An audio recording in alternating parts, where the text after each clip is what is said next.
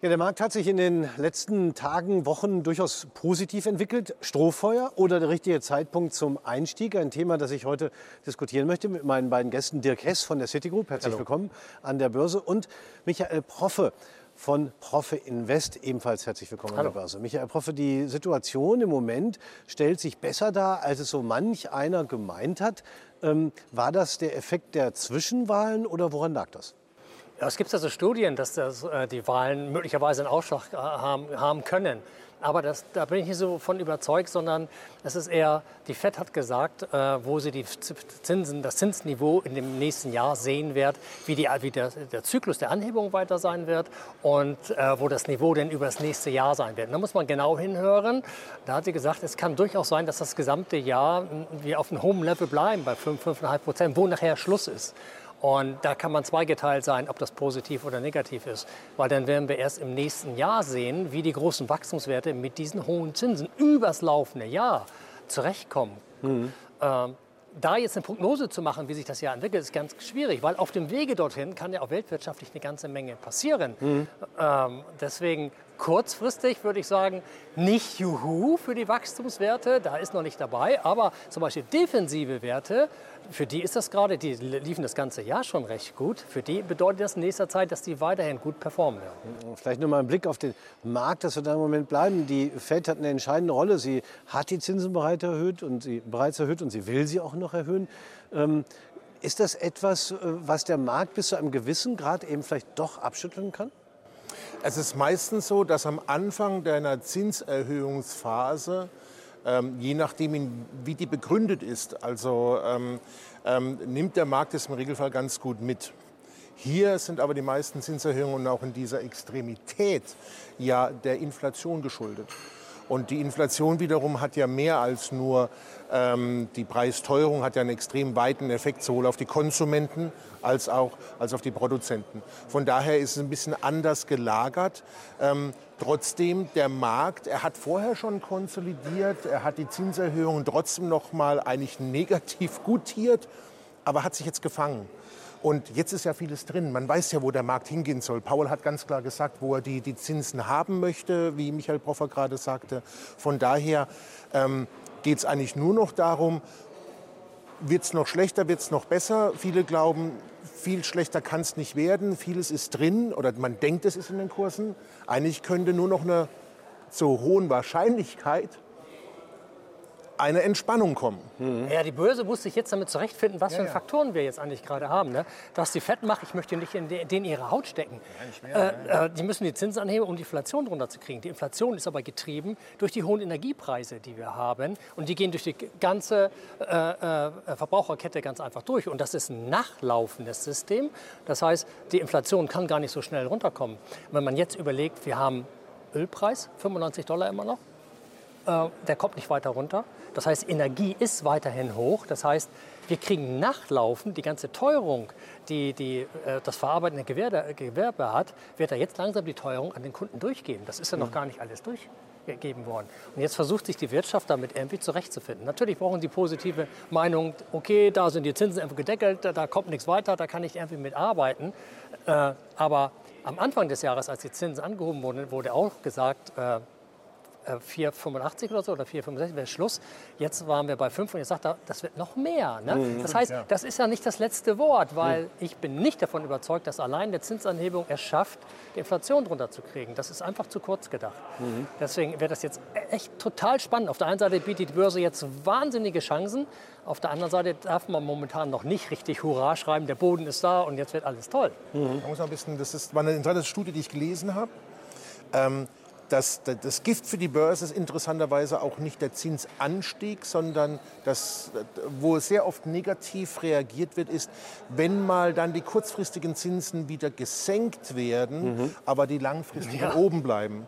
Was zum Beispiel für ganz viele Fonds, also institutionelle Investoren, ein ganz klares Zeichen ist, ich gehe jetzt mehr oder weniger in den langfristigen Bereich, investiere da.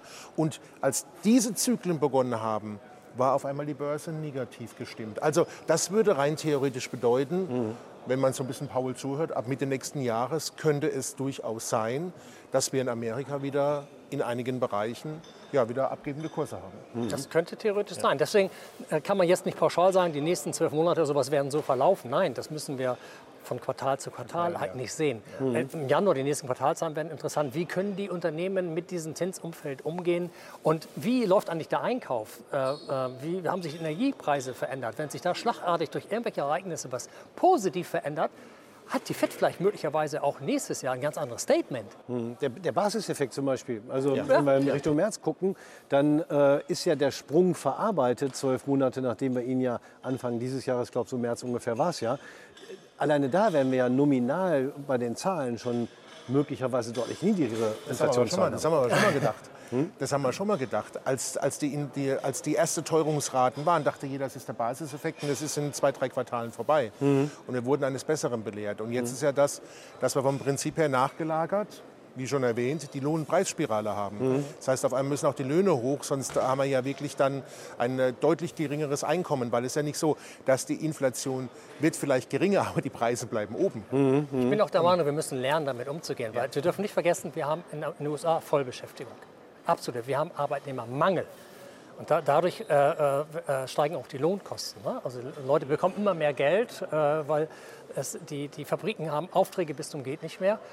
Äh, die FED versucht das, den Arbeitsmarkt irgendwie äh, zu kontrollieren, dass wir eine höhere Arbeitslosigkeit haben. Das ist eigentlich konfus, was da eigentlich passiert. Eigentlich sollen wir ja froh sein, auch in Deutschland, dass wir alle Leute in Arbeit haben, dass die Wirtschaft läuft. Das ist ja alles der Fall. Mhm. Äh, ist natürlich dadurch, dass Leute mehr Geld verdienen etc., äh, geben sie natürlich auch mehr aus. Der Konsum geht nicht zurück, dadurch bleibt die Inflation hoch, weil mhm. alles, was teurer an den Konsumenten weitergegeben wird und der Konsument kauft das dann auch noch, heizt natürlich die Inflation weiter an. Mhm. Deswegen ist dieses, die Idee, dass man die Inflation bei 2% haben muss, vielleicht muss man mal darüber nachdenken, dass das gar nicht die Lösung in der Hinsicht ist. Und letztendlich mhm. sollten wir uns alle darüber freuen, dass alle irgendwo Arbeit haben und wir eigentlich die Energiekosten runterkriegen müssen. Mhm. Und wenn da auch die Politik so ein bisschen mitspielen würde, ihre Auf äh, Hausaufgaben machen würde, dann könnte sich diese ganze Thematik nächstes Jahr irgendwo komplett verändern und dann sind auch die Ängste aus dem Aktienmarkt wieder raus. Wenn wir den Aktienmarkt uns angucken, äh, der Kess im Vorgespräch haben Sie gesagt, äh, der ist billig, der Aktienmarkt. Ja. Was meinen Sie damit? Was heißt billig und warum ist es so? Oh, jetzt da bin ich dran Ich wusste, dass das nochmal kommt. Nee, also, ich, ich habe mir einfach mal die Kursgewinnverhältnisse und die Schätzungen für 23 angeguckt, die offiziellen Zahlen. Ähm, und der DAX beispielsweise hat äh, nächstes Jahr einen KGV von, von 10,7 mhm. auf der 23er Schätzung von momentan 12,7, 12,9. Noch interessanter ist der, der Nasdaq 100. Der Nasdaq 100 ist nächstes Jahr bei 19, also aktuell. Ne? Man muss aufpassen, da kommen ja noch Gewinnschätzungen, das wird immer wieder revidiert. Auf aktuell heißt es 2023 haben wir den Nasdaq bei 19. Aktuell haben wir ihn bei ungefähr 23 und er kommt 2021 von 37 mhm. Kursgewinnverhältnis. Also man sieht, wie stark die Kurse schon nach unten gegangen sind, aber wie stark auch die Ertragserwartungen, die Gewinnerwartungen revidiert wurden. Also es kann durchaus sein, wenn man jetzt sieht, wie noch der von heute auf nächstes Jahr beim Nasdaq, wie stark das noch zurückgeht, das sind ja schon wieder extrem attraktive Niveaus, wo man auch wenn es noch mal ein bisschen revidiert wird. Als das ist immer die Frage, was ist eigentlich günstig? Warum soll 19 günstig sein? Warum nicht 9? oh, da hat man, diese hatten wir schon ganz oft. Man hat ja, es kann ja sein, dass am Anfang des Jahres ja. die Gewinnerwartungen noch weiter runtergeschraubt werden, weil man dann eigentlich die Unternehmen erst merken, was da eigentlich passiert. Mhm. Äh, und äh, auf einmal sind wir im einstelligen Bereich. Mhm. Also äh, ich will ja nicht munken, ich bin auch kein Pessimist, ich bin totaler Optimist. Man muss das nur einfach wissen, was da mhm. möglich mhm. ist. Und diese Möglichkeit besteht ganz einfach. Das ist richtig. Und bei Wachstumswerten geht es ja relativ schnell. Trotzdem im langjährigen Vergleich in 19 nicht hoch. Mhm. Beim DAX ist die knapp 11 mhm. super niedrig. Ist da die Rezession, eine mögliche Rezession vielleicht schon eingepreist? Teile ganz sicher. Deswegen meine ich ja, man muss aufpassen, wenn dann die nächsten Quartalsergebnisse kommen und die Ausblicke, kann das ja noch mal revidiert werden. Aber für einen langfristigen Investoren kann das durchaus schon ein Signal sein, erste Positionen zu nehmen. Mhm. Also wirklich einen langfristigen Investor, nicht jemand, der jetzt auf sechs, zwölf Monate arbeitet. Mhm. Also es kann so sein. Es stimmt schon, ab und zu man muss man sich fragen, wo ist denn das Mittel? Das ist wie bei der Volatilität. Wir haben gesagt, dass das Mittel der Volatilität liegt bei 23 und dann haben wir auf einmal viele Jahre lang irgendwo es bei 13, 14 gehabt. Also ich finde es spannend, wenn wir uns nächstes Jahr mal wiedersehen. Da haben wir garantiert ein ganz anderes Thema auf einmal, weil äh, es passiert einfach viel zu viel und ja. das sind zu viele Faktoren, die wir ja. einfach gar nicht, noch nicht greifen können, die uns ja. nicht bekannt sind. Also für Anleger heißt das, sie sollten vorsichtig sein, eher auf den defensiven Bereich setzen? Ja, das, das, äh, der defensive Bereich ist ja immer ein Thema. Ne? Äh, den sollte man immer in seinem Depot haben, weil die laufen in der Regel immer. Wenn, wenn Wachstumswerte äh, wachs, äh, laufen, wollen die Leute natürlich rein wegen den hohen Performances, die man erzielen kann. Mhm. Aber defensive Werte sollten immer im Depot sein, so wie aus dem Gesundheitssektor. In den USA gibt es da zum Beispiel die Cigna oder die United Health. Die laufen seit Jahrzehnten. Auch jetzt in der Krise sind die wesentlich besser gelaufen. Die haben Alltime hoch. Oder in der Infrastruktur, die Amerika setzt Billionen rein für die Erneuerung der Infrastruktur. Eine Caterpillar läuft wunderbar. Oder auch im Konsumerbereich, im Restaurantbereich etc. Die Amerikaner gehen shoppen, weil die haben alle Arbeit, verdienen alle viel Geld. Mhm. Und auch der McDonalds hat einen Allzeithoch, nur mal als Beispiel. Mhm. Also das sind defensive Werte, die muss man in seinem Depot haben, aber man sollte die Wachstumswerte auf gar keinen Fall rausschmeißen, mhm. weil die werden irgendwann kommen. Aber Wachstumswerte, Michael Proffe, im Moment ähm, nicht ganz so einfach. Die müssen ganz schön einstecken, oder? Definitiv. Die haben bereits schon eine Menge eingesteckt und das könnte sogar sein, dass der eine oder andere Titel in den nächsten Wochen und Monaten noch mal was rauf, raufbekommt. Als Investor würde ich aber trotzdem langfristig denken, das ist nämlich gerade jetzt hochspannend mit Plain Vanilla Optionsschein, Laufzeit zwei Jahre. Jetzt schon mal, wenn ich eine Investitionssumme habe, das erste Drittel reinzutun.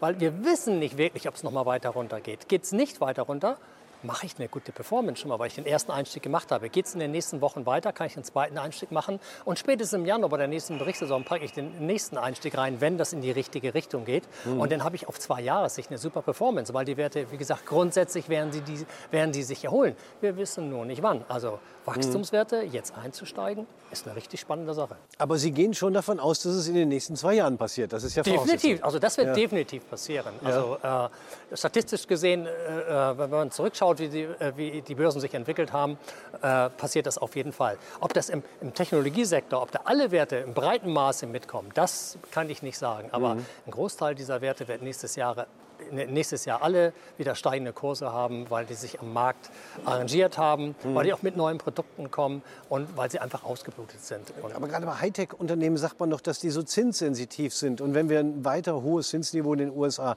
auch dauerhaft haben werden, ist es dann nicht ein Problem für die bei denen das Fremdkapital so eine entscheidende Rolle spielt? Ja, bei denen, wo das, das die Rolle spielt, da ist das ein Problem. Aber mhm. es gibt genügend Hightech-Unternehmen, da spielt Fremdkapital keine Rolle. Nur mal einer der ganz großen Namen, Apple, ist auf Fremdkapital eigentlich gar nicht angewiesen. Mhm. Können damit bestens umgehen. In der Chipindustrie, da sind nicht alle Unternehmen gleich. Da muss ich auch sehr differenzieren. Äh, die Unternehmen, die nicht so sehr auf Fremdkapital angewiesen sind, äh, die werden massiv davon profitieren. Große Fertigungsunternehmen, die extrem auf Fremdkapital angewiesen sind, die werden halt nicht die Gewinner im nächsten Jahr sein, wenn die ganze Tech-Industrie wieder nach vorne kommt. Dann ist das ein ganz wichtiger Punkt, auf den man dann auch bei der Auswahl schauen Definitiv. sollte. Es gibt natürlich auch Anleger, die sagen, Optionsscheine, hm, da gibt es natürlich trotzdem das Risiko des Totalverlustes, weil es muss ja nicht so kommen, wie Sie jetzt gesagt genau. haben. Kann ja auch anders kommen. Wissen Sie selbst natürlich auch, klar. Ähm, womit wir so ein bisschen bei den Zertifikaten werden. Die bieten oft auch noch einen Puffer. Da kann ein Wert auch mal durchaus fallen und trotzdem mache ich noch eine positive Rendite. Wäre das bei Wachstumswerten im Moment sinnvoll? Ähm, ob sinnvoll ist, hängt von der Erwartungshaltung des Investoren ab, muss man sagen. Da halte ich mich raus. Ähm, aber ja, man kann defensiv auf Wachstum investieren, zum Beispiel mit Discount-Zertifikaten. Es gehen auch Bonus-Zertifikate, aber Discount verstehen sehr, sehr viele. Da habe ich einfach mal im Vorfeld der Sendung mal, mal, mal kurz reingeguckt, beispielsweise Nasdaq 100. Ähm, steht momentan bei 11.000 Punkte. Ich könnte ein Discount-Zertifikat kaufen, wo der Höchstbetrag ungefähr 9% oder ja, 9,5% drunter ist, also wo der Höchstbetrag bei 10.000 ist, wir sind mhm. aktuell höher. Trotzdem und läuft bis Juni 2023. Trotzdem würde ich, selbst wenn der Markt bis 10.000 wieder fällt, der Nasdaq, würde ich trotzdem 14 Prozent Zeitwertsrendite äh, erwirtschaften können. Mhm. Also das ist eine Möglichkeit. Oder wenn ich glaube, der Markt erholt sich ein wenig bis zum, zum Juni und sagt, na, aber nicht zu viel, vielleicht von jetzt 11 auf 12.000, da hätte ich eine Seitwärtsrendite von nur 11 Prozent, aber eine maximale Gewinnchance von 27 Prozent. Mhm. Und der Markt würde ja nur knapp 9,5 Prozent steigen, mhm. muss man auch sehen. Also diese Discount-Zertifikate bieten einfach aufgrund der hohen Volatilität einen deutlich günstigeren Einstieg in diesen Markt. Das kann ich defensiv auslegen, indem ich ein Cap drunter nehme unter dem aktuellen Niveau. Das kann ich ein bisschen offensiver auslegen, indem ich ein Cap nehme, der ein bisschen drüber ist. Hab natürlich im Hinterkopf, im nächsten Laufzeit habe ich mal Juni ausgewählt. Man kann ja auch Dezember nächsten Jahres nehmen, dann schaut es ein bisschen anders aus. Aber ich, dann, dann wenn ich das adjustiere, wo ist meine Erwartungshaltung, wo ist meine Risikobereitschaft, wie ist die Seitwärtsrendite und wie ist meine Maximalrendite, mhm. kann ich immer dann, wenn ich diese Situation habe, mit Diskonzertifikaten so ein hervorragend Geld verdienen. Man muss aber schon irgendwo leider das Gespür für die richtige Laufzeit und für den richtigen Cap haben. Mhm. Wo ich auch noch mal nachfragen würde, bei dem, was Michael Proffe gerade gesagt hat, äh, er sprach von Plain Vanilla, also klassischen Optionsscheinen über einen längeren Zeitraum. Es gibt ja auch die Möglichkeit, mit Turbo-Knockout-Zertifikaten ja. darauf zu setzen. Meistens muss ich da noch nicht mal so viel Geld einsetzen. Äh, was ist denn da wann besser? Ich muss ja, vom Prinzip her ist es so, ich nutze den Hebel dieser Produkte und kann dadurch auch meinen Kapitaleinsatz dementsprechend adjustieren. Wenn ich einen mhm. Hebel von 10 nehme, kann ich zum Beispiel, muss ich nur ein Zehntel von dem einsetzen, was ich eigentlich in eine Aktie einsetzen wollte und habe damit ökonomisch genau den gleichen Effekt. Also von mhm. da der Hebel, äh, diese Hebelfunktion umsetzen. Was ich äh, bei, bei, Michael Proffes Strategie äh, gut finde, ist gerade bei Optionsscheinen, weil er sagt, ich habe ein langfristiges, eine langfristige Sicht auf eineinhalb, zwei Jahre und da, da kann man auch mal diese Schwankungen aussetzen. Mhm. Das ist bei, Opti bei Hebelprodukten Produkten wie Turbos, die ein Knockout-Limit haben. Das heißt, wenn ein gewisser, ein gewisser Basispreis erreicht wird, dann verfallen diese Produkte sofort wertlos. Mhm. Und das ist also ein sehr, sehr hohes Risiko.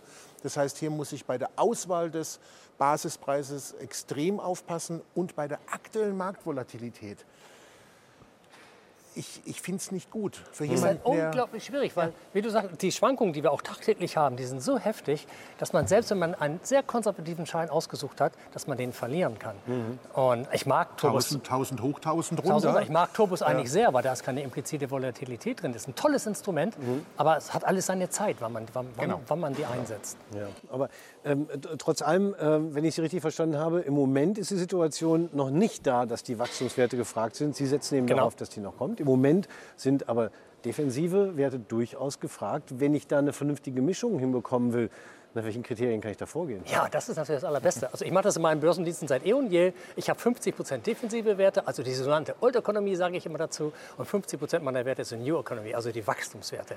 Und dieser Mix ist wunderbar. In Krisenzeiten verlieren die Wachstumswerte besonders viel. Das erleben wir ja gerade. Hm. Die äh, defensiven Werte äh, laufen dagegen und halten das. Es ist genauso mit den begleitenden Optionsscheinen. Mit den Optionsscheinen der defensiven Werte mache ich Geld. Mit den Optionsscheinen der, der Wachstumswerte mache ich dann im Moment kein Geld investiere aber zum rechten Zeitpunkt wieder in diesen Werte, weil die ganze Erholung, die dann kommen wird, da mache ich dann wieder überproportional Geld mit. Mhm. Und wenn die Wachstumswerte so richtig ziehen, äh, laufen die defensiven Werte natürlich nicht nicht mehr so, wie sie vorher gelaufen sind. Das muss man ganz einfach wissen. Mhm. Äh, dann sind die träge. Dann schmeißen die Leute meistens diese Werte auf, äh, aus dem Depot heraus. Das mache ich nicht. Ich behalte sie.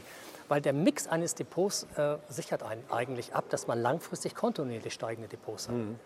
Ich kann Ihnen nicht sagen, wie oft auch wir aktiven Marktteilnehmer dem Markt hinterher schauen.